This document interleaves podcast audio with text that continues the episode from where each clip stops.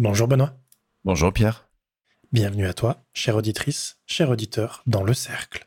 Le podcast pour les freelance tech qui veulent gagner leur liberté, leur indépendance. Aujourd'hui, nous allons aborder le sujet de l'investissement en toi, sur toi, en tant que freelance. Attends Benoît, tu veux dire qu'on va parler d'immobilier aujourd'hui? Tu veux me montrer comment on investit et comment on fait des millions avec des immeubles? Je comprends pas.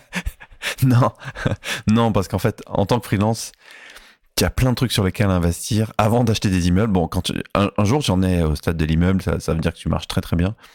Mais euh, surtout quand tu démarres, tu as des trucs à faire beaucoup plus pragmatiques et qui vont avoir d'ailleurs un impact, à mon avis, bien plus important qu'acheter un immeuble. Euh, où bah, tu vas tout simplement investir sur toi. Et on a vu avec Pierre, on a identifié au moins quatre manières d'investir, surtout quand tu démarres en tant que freelance, euh, pour avoir un, un, retour sur investissement très concret, alors à plus ou moins long terme. Et euh, c'est ça qu'on va te proposer de regarder maintenant. L'un des premiers sujets, et moi qui me tient vraiment à cœur, c'est le fait de déléguer des tâches à un assistant que ce soit de l'administratif, euh, du montage audio, une partie community management, une gestion de relance de factures impayées. Moi, c'est vraiment quelque chose qui m'a permis de travailler sur euh, ma charge mentale. Je prends une tâche, je la délègue à quelqu'un que je vais payer, bien sûr, mais en échange de ça, c'est sa responsabilité. Et euh, moi, souvent, je le vois, c'est ceux qui délèguent, c'est ceux qui vont rester longtemps en tant que freelance. C'est vraiment ce côté-là. Donc, le premier truc sur lequel tu peux imaginer investir, c'est délègue. Ouais, mais attends, encore une fois, ça coûte de l'argent. C'est quoi c'est quoi la logique euh, C'est quoi mon retour sur investissement si je fais appel à un administratif ou à un, monteur, par exemple? Il va me coûter des sous, quoi. Si je pourrais le faire, ces choses-là.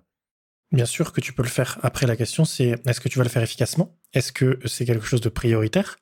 Euh, Est-ce que le monteur, euh, par exemple, si je pense qu'à là, va pas être plus efficace que toi puisqu'il fait ça toute la journée? Donc, en fait, il va quatre fois plus vite que toi. Même si tu le payes au même prix de l'heure que toi, bah, en fait, euh, tu aurais passé quatre heures, il y en a passé une. Tu as gagné du temps, tu as gagné de l'efficacité. Et puis, clairement, il y a le sujet de la charge mentale. Pour moi, le, la charge mentale, c'est vraiment le, point important. Et moi, je me suis rendu compte sur plein de sujets que j'étais en dehors de ma zone de confort, par exemple produire du contenu sur un site internet, bah, quand je bosse avec une rédactrice ou un rédacteur, son boulot est efficace et à la fin du mois, en fait, ma responsabilité, c'est de payer la facture et les articles, ils sont là. Moi, ce que je retiens derrière ça, ce qui m'a, ce qui a vraiment changé ma, plein de choses dans le côté entrepreneurial, c'est que du coup, j'ai l'impression de me démultiplier. Je ne pourrais pas mener tout ce que je mène si euh, j'avais pas un monteur audio. D'ailleurs, Gilles, salut, on en profite. Genre, on kiffe ton travail s'il n'y avait pas voilà un ingé son derrière qui s'occupe de ça, si j'avais pas euh, Guillaume qui m'aide sur la partie vidéo pour faire le montage, euh, ça serait juste pas possible de sortir tout ça. Et là, plus récemment, cette notion de charge mentale me parle beaucoup parce que, si tu veux, j'ai souvent été obsédé un peu par le côté temps. Combien j'ai de temps, cette espèce d'enveloppe qui est finie pour tout le monde, qui est la même d'ailleurs pour tout le monde. Mais euh, j'avais sous-estimé un truc, c'est que par, euh, par moment, tu as une charge mentale qui est importante. Et aujourd'hui, c'est mon facteur limitant principal plus que le temps en fait. C'est-à-dire que j'aurai potentiellement du temps disponible, mais j'ai plus le cerveau capable de l'utiliser en fait.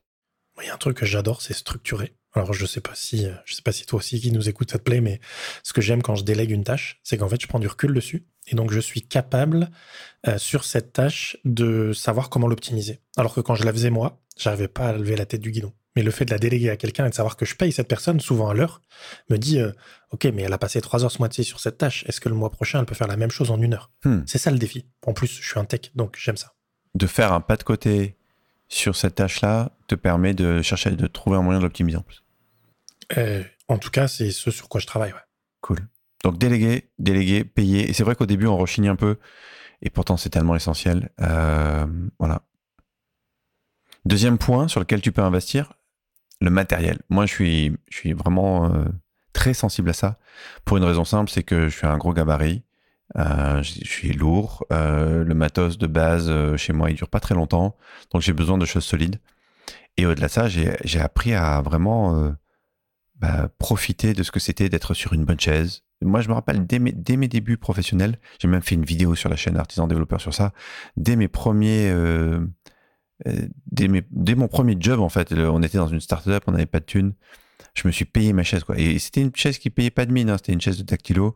Donc vraiment une chaise euh, plutôt ergonomique et pas très belle. Les autres avaient des gros fauteuils, là, c'était cool. Mais au bout de trois mois, ils étaient défoncés. Et euh, moi, j'ai un truc qui est vachement important pour moi, c'est mon dos, quoi. Et lui, je vais me, l'embarquer pour le reste de ma vie. Et tu pourrais réfléchir aussi sur l'ordi. J'ai vu des boîtes qui grattaient pour euh, des ordis qui valaient 1000 ou 2000 euros. Et quand tu faisais le calcul simplement en te disant, bah, si le mec il gagne juste 10 minutes par jour, euh, en, quelques mois, il est rentabilisé. Et euh, pourtant, tu sais comme moi que certains changements de machine peuvent te faire gagner beaucoup plus que 10 minutes par jour. Voilà, oh, pas rechigner sur le matos, quoi. Je sais pas ce que tu en penses. Ah, moi, j'en suis convaincu. Euh, j'ai, sur les bons conseils d'un ami, euh, Jonathan Lefebvre, j'ai investi dans un siège de bureau, euh, une Herman Miller Iron, et j'ai mis 2000 balles dans mon siège de bureau.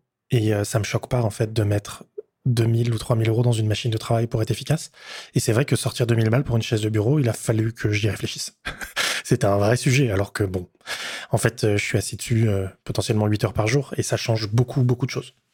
Et ça, c'est un point pour moi essentiel, c'est d'avoir les bons outils, d'avoir euh, un bureau à la bonne hauteur, euh, d'avoir de, suffisamment d'écran pour travailler sans forcément être dans la, dans la débauche de moyens. Mais moi, je l'ai vu aujourd'hui. Il y a mon setup de quand je suis en déplacement, en coworking, dans un TGV. Et il y a mon setup à la maison, dans mon bureau, avec euh, triple écran. c'est efficace. Et j'ai l'impression d'avoir le, les outils pour travailler correctement, en fait. Juste de, c'est pas c'est pas juste pour le plaisir et le côté geek quoi. C'est vraiment euh, en fait euh, bah, on a tout sous les yeux on est efficace et on avance quoi. Et moi je l'ai vu entre autres euh, dans des équipes que j'ai eu l'occasion d'animer. Un jour j'ai une commerciale d'une de mes équipes qui vient me voir et qui me dit Pierre j'aimerais bien changer de machine est-ce qu'on peut regarder? Je dis ouais ouais. Puis tu vas regarder avec l'équipe tech et vous choisissez le produit que tu veux et je te l'achète. Me dit mais vraiment je peux? C'est ce que je lui ai acheté? Une machine de gamer j'ai ma commerciale à qui j'ai acheté un euh, Asus ROG, une grosse machine bien bourrine pour faire des jeux vidéo. Elle faisait pas de jeux vidéo, elle faisait de l'administratif, sauf qu'elle était super fière de sa machine, elle était super contente. Et en fait, le côté psychologique, j'ai dû la payer 800 balles de plus qu'une machine classique de bureautique. Ouais, c'est vrai. Mais par contre, elle était on fire, quoi. Elle avait sa machine, elle était contente, elle était efficace et ça roulait, quoi. C'est, ça a l'air bête de dire ça comme ça, mais en fait, ça n'a pas de prix. Juste l'envie, quoi. Dans ces choses qui coûtent aujourd'hui pour rapporter peut-être demain, il y a le fait de produire du contenu. Alors, on produit tous les deux du contenu de manière différente, et ça, c'est intéressant. Mais par contre, je pense qu'on est d'accord pour dire que dans les deux cas, euh, être visible, créer un réseau, c'est quelque chose qui est, euh, qui est juste essentiel, en fait.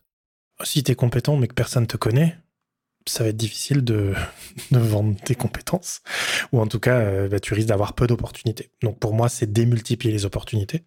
Et pour moi, produire du contenu, il y a deux sujets. Il y a, euh, de mon point de vue, c'est déléguer une bonne partie de ma prod de contenu, c'est-à-dire euh, déléguer le, le, le main à la jeune rédactrice avec qui je bosse depuis maintenant deux ans et demi. je pense que c'est l'une des meilleures décisions que j'ai prises dans ma vie entrepreneuriale ces dernières années. Je lui achète 10 000 mots de contenu par mois. Et ce qui est cool, c'est qu'en fait, dans le mode de fonctionnement, elle a beaucoup d'autonomie, qu'elle va décider du contenu qu'elle va produire. Et puis de temps en temps, je viens la voir en disant, OK, j'ai tel besoin. J'ai besoin d'un article invité sur tel blog. J'ai besoin qu'on fasse un, un, article sur mon site euh, qui parle de tel sujet. Et en fait, elle va juste le caler dans le planning. Et après, ça sort tout seul. Et des fois, il y a même le côté de je produis un brouillon, je lui envoie. Je dis, est-ce que tu peux passer à l'étape suivante? Truc tout bête, avant d'enregistrer ce podcast, euh, j'ai eu eu besoin de produire un contenu pour un client, j'ai produit la V1, un contenu minimaliste qui répond à la question du client. Je l'ai mis en ligne, je l'ai envoyé au client et en parallèle, je l'ai envoyé à ma rédactrice en disant Hey, tu peux relire? Tu peux me dire ce que tu en penses? Et en fait, elle va me poser plein de questions et je sais que dans, dans 72 heures, sans forcément qu'elle ait rédigé elle, elle m'aura envoyé euh, le miroir et je pourrais l'améliorer. Donc produire du contenu, pour moi, c'est ta visibilité, ta notoriété, ton business futur en fait. Alors moi j'ai une approche différente ou plutôt plutôt fait main au sens de fait par moi-même, notamment sur tout le contenu qui est d'expertise où euh, j'ai un peu essayé mais c'est extrêmement difficile. Et puis je pense qu'il y a un biais chez moi où j'aime créer du contenu donc euh, j'ai un peu du mal à lâcher ça. Mais ça revient, c'est là, ça revient à la même démarche, c'est-à-dire que là où toi tu y mets de l'argent, donc une certaine forme d'énergie, moi je vais y mettre du temps, qui est une autre forme d'énergie, qui il y a, y, y a, une certaine corrélation entre les deux. Euh, si j'ai un conseil à donner sur ça, c'est euh, fais-le sur du temps de travail. C'est trop, c'est trop tentant en tant que freelance de se dire, OK, il euh, faut faire bouillir la marmite, fais rentrer des sous, donc je prends le maximum de ce que je peux prendre. Et au final, euh, ben, tu n'as jamais le temps de faire ces choses-là. Tu dis que tu le feras le soir et le week-end et tu le fais pas. Et, c'est pas plus mal d'ailleurs parce que j'espère que tu as autre chose dans ta vie que ton taf qui te, qui te fait avancer. Et du coup, euh, ouais, prendre du temps sur le temps travaillé, poser poser des, jalons, euh, voir avec son client pour libérer une demi-journée où tu fais deux heures d'admin, deux heures de contenu. Et, euh, et ça, c'est un travail qui paye sur le long terme, c'est 100% des gagnants ont tenté leur chance. Quoi. Et sur le contenu, quand tu le produis toi-même, euh, il faut faire et refaire. Et continuer. Et promis, hein, si tu passes sur ton année deux heures à produire du contenu, tu seras mauvais. Et on l'est tous. Par contre, si tu fais deux heures par semaine, tu vas t'améliorer, tu vas le voir. Ça doit être une, ça doit être une routine, ça doit être une habitude, ça doit être quelque chose de régulier. Et tu t'améliores. Euh, en fait, les paliers, euh, il y a deux sujets. Il y a le sujet que plus tu produis du contenu, plus le, produit que tu contenu, le contenu que tu produis a de la valeur, et euh, parce qu'il va s'ajouter aux autres, et plus tu vas être efficace. On peut peut-être donner un peu l'envers du décor de, de ce podcast. Benoît, t'en penses quoi sur comment on produit le contenu de ce podcast? Ouais, vas-y. En fait, on échange régulièrement avec euh, Benoît. On, travaille de manière synchrone à peu près une demi-journée par semaine. Sinon, le reste, c'est de la synchrone. Et euh, de temps en temps, on sort des sujets. Parce qu'on parle d'un truc, on dit tiens, ce serait intéressant dans le podcast. Donc ça, c'est la première étape. On a une liste de sujets. Et la deuxième étape, c'est qu'il y a un moment où bah, on se prend des sessions où on va enregistrer. Et chez nous, c'est un podcast de 20 minutes, c'est la timebox, c'est 60 minutes de boulot. C'est quoi? C'est 35 minutes où on se dit, OK, de quoi on parle aujourd'hui? Donc on prend un sujet dans la liste ou un sujet qu'on a envie euh, qui n'est pas dans la liste. Et on commence, comme on est à deux à animer, on commence à euh, faire une sorte de sommaire. On n'écrit pas plus que ça, hein, c'est des bullet points. Souvent, ça tient sur une à deux pages Word, pour donner un ordre d'idée. Et euh, on, allez, une et demie. Et on, on, met les grands sujets. Voilà. Et on a écrit notre intro et notre outro. C'est tout.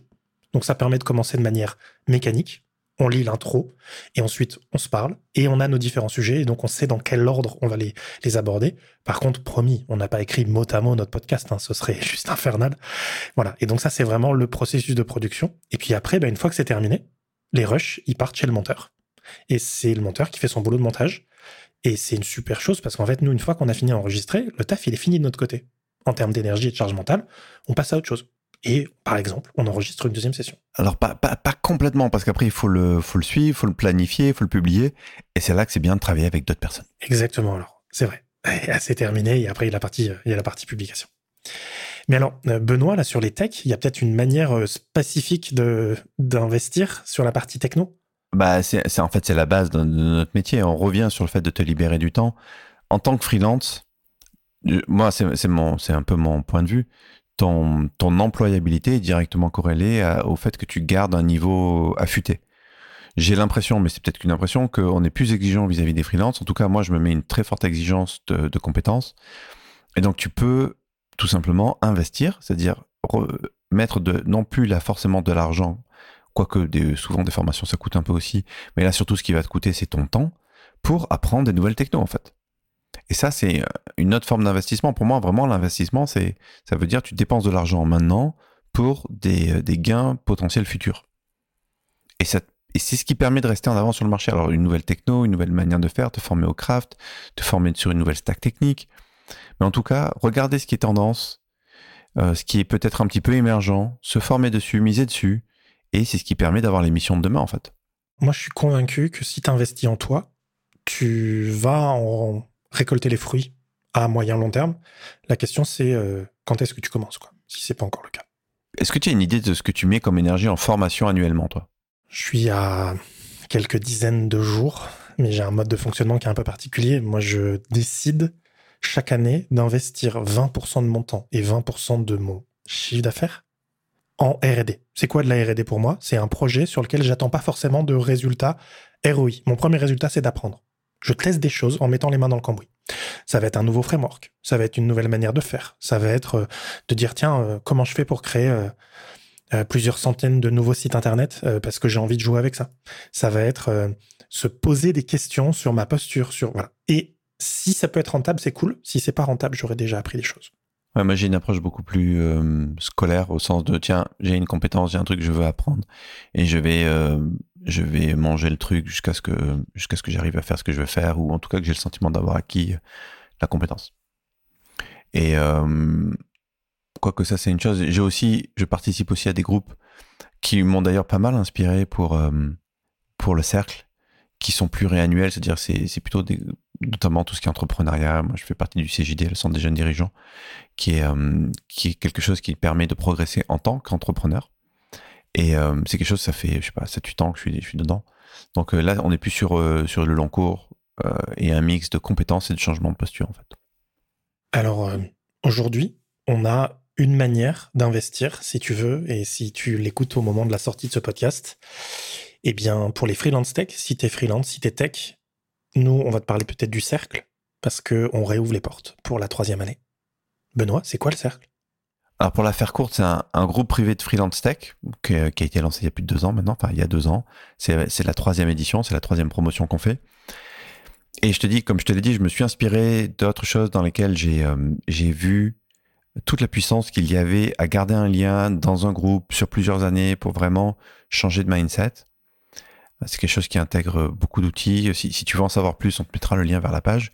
Mais c'est pas forcément ça que j'avais le plus mis envie de mettre en avant. Aujourd'hui, ce que je trouverais cool de mettre en avant, c'est ce contraste qu'il peut y avoir entre l'investissement qu'il peut y avoir, que ça peut représenter, et les résultats, en tout cas certains résultats qu'on a obtenus, enfin qu'on a obtenus, que nos membres ont obtenus euh, dans le cercle. Oui, en fait, on a, avec deux ans de, recul, on commence à avoir euh, un petit peu de, retour. Et euh, on a quelques exemples qu'on voulait vous, donner sur des héroïques qui nous ont été donnés par des membres du cercle. Euh, on en a un pas plus tard que ce matin qui nous explique que grâce à la structuration juridique et le fait de reprendre ses contrats et d'être vraiment strict sur le fait de faire signer un contrat, mais en fait, il a évité un client mauvais payeur. T'imagines, tu bosses pendant des semaines, voire des mois, et ton client ne paye jamais la facture. C'est l'horreur. En fait, il est, passé à côté d'une dette de 35 000 balles. C'est juste l'horreur. En tant que prestataire de service, le, le, non-paiement, c'est la punition ultime parce que tu as déjà bossé. Toi, tu ta charge, elle est déjà passée. C'est 100%, surtout en freelance, quoi. 100% de ton coût, allez, 90% de ton coût, c'est ton salaire. cest si tu, si tu, pour la faire courte, si t'es pas payé, tu manges pas, quoi. Alors, euh, sauf si tu tapes dans la trésor. Mais euh, moi, ça m'a donné, euh, je te dis, ça, quand, quand il m'a parlé de ça, ça m'a donné un frisson, quoi. Et ce qui est super intéressant, c'est de voir comment ça s'est passé. C'est que la personne avait un doute, elle a partagé dans le forum, on s'y est tous mis pour l'aider à dire, attends, mais ça, ça, ça, et ça, c'est pas normal, fais gaffe à tel point, à tel point. Et euh, en fait, le mauvais payeur s'est éliminé tout, de lui-même, en fait, de par les exigences qui, étaient posées. Donc oui, l'adhésion au cercle coûte plusieurs milliers d'euros à l'année, et encore, c'est même pas le plus cher. Le plus onéreux, c'est le temps que chaque membre passe à ne pas facturer pour y participer. Mais quand euh, on a des exemples comme ça, concrets, qui permettent d'économiser plusieurs dizaines de milliers d'euros ou de gagner en plus quelques dizaines de milliers d'euros, ben moi, je, ouais, j'avoue que je suis, je suis toujours un peu ébahi. Ça me fascine. J'adore. On a un de nos membres qui a décidé de quitter euh, l'ESN avec laquelle il travaillait en tant que freelance et de signer un autre client en direct donc en fait, il s'est passé d'intermédiaire et il a gagné, euh, alors j'ai plus le chiffre exact en tête, mais entre 10 et 20% de frais d'intermédiation. Et au final, il a augmenté d'autant son TJ pour un coût facturé équivalent chez un nouveau client. Et il est ravi. T'as ça ou t'as... Euh, moi adoré cet exemple qui où le membre nous expliquait comment euh, sur une négo dans laquelle il n'était pas à l'aise, il s'est dit mais ouais, rien à foutre, j'y vais, quitte à y être, allons-y gaiement. Et euh, sur une égo, il a gagné 200 euros par, de, 200 euros par jour de DJ. Si tu fais juste une projection sur l'année, on, parle de 40 000 euros. quoi. C'est, c'est juste énorme, en fait.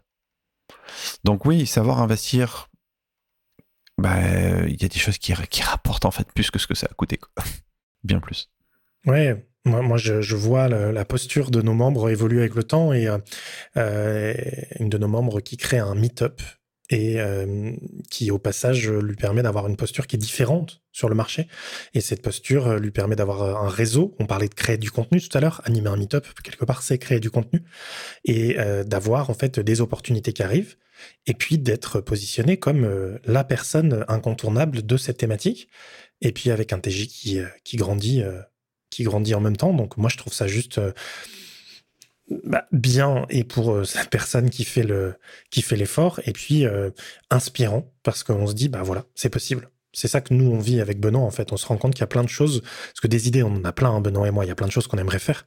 Et en fait quand on voit les membres qui les mettent en œuvre à chaque fois on est euh, waouh t'as fait ça c'est génial le dernier mois qui m'a séché parce que je suis un peu jaloux j'ai encore pas réussi à le faire c'est de vendre une prestation forfaitaire vraiment à la valeur où la, personne a facturé 3000 euros de plus par mois et encore, je pense qu'il y avait de la marge vu ce qu'il nous a décrit. Donc ça fait quand même plus de 36 000 euros à l'année sans que ça lui prenne plus de temps. Alors il n'y a pas de magie, il n'y a pas d'arnaque. Euh, ce qu'il a vendu, c'est justement, c'est pas du temps, c'est autre chose. C'est une sécurité, c'est une garantie tranquillité. Et ça, ça a de la valeur aussi. Mais ce qui est dingue, c'est que ça lui permet de le faire en plus de son job. Et ce que je retiens, moi, c'est pas, c'est même pas tant que le gars gagne plus d'argent, c'est que ça évolue vers quelque chose qui lui convient mieux, en fait. Parce que si on est freelance, Pierre, on est d'accord, c'est pas pour reprendre les codes du salariat sans en avoir les avantages, c'est-à-dire un minimum de tranquillité, de protection sociale. Là, l'idée, c'est de pouvoir faire, de pouvoir créer l'activité qui te convient sur mesure moi, c'est pour ça que je suis euh, entrepreneur indépendant freelance. C'est euh, pour avoir euh, mon rythme, mon mode de fonctionnement, pour savoir dire non, voilà. Et tous ces sujets-là, c'est essentiel. Bon, on a on a parlé de plein de choses sur le cercle, mais moi j'ai un peu peur que ça fasse peut-être un effet un peu Rolex qui brille. est-ce que est-ce que dans le cercle, on parle que d'argent? Alors pour moi, l'argent, c'est juste un, un, outil en fait. C'est un, une réserve d'énergie qui permet autre chose. Et pourquoi c'est important de gagner plus d'argent? Parce que ça permet justement autre chose. Soit, et notamment, alors il y a des choses qui s'achètent, hein, c'est comme euh, la pub pour Mastercard, et puis il y a des choses qui s'achètent pas. Par exemple, euh, pouvoir libérer du temps pour faire autre chose, et par exemple, voir grandir tes enfants les mercredis. Tu vois, quel prix tu vas mettre sur le fait de voir ton enfant dans sa phase de, de 0 à 14 ans, parce que globalement, euh, après, il est plutôt en mode fous-moi la paix. et tu passes plus tes mercredis avec en général. Mais tu vois, non, c'est pas qu'une question d'argent. Moi, je suis convaincu et on a plusieurs membres du cercle qui ont des enfants et qui ont décidé de, passer plus de temps que euh, un salarié classique ou qu'un freelance classique euh, avec leurs enfants. Et pour eux, c'est important. Ça va être du temps le matin, ça va être du temps le soir, donc des journées qui sont des fois un peu décalées. Tous ces mercredis. Voilà, moi, je le vois. Je, on entend hein, le, résultat, on entend la différence, et c'est un point important. Et puis, bah, il y a euh, récupérer de la liberté. Il y en a, il y en a plusieurs qui ont fait des choix de travailler par exemple à 3 cinquièmes, puis d'avoir un autre projet à côté, ou d'avoir du temps en famille. Et ça, c'est des choses, euh, moi, que je trouve juste euh, bah, passionnantes dans les modes de fonctionnement. Et c'est aussi ça la liberté du freelancing, c'est de devenir indépendant. Bah du coup, écoute, il nous reste plus qu'à faire un, petit appel. Si tu es freelance et que tu veux voir ce qu'est le cercle, ce qui peut t'apporter, ce qu'en disent les membres, parce que je pense que les membres sont les mieux placés pour en parler. Eh bien, retrouve-nous sur lecercletech.com. À bientôt. À bientôt.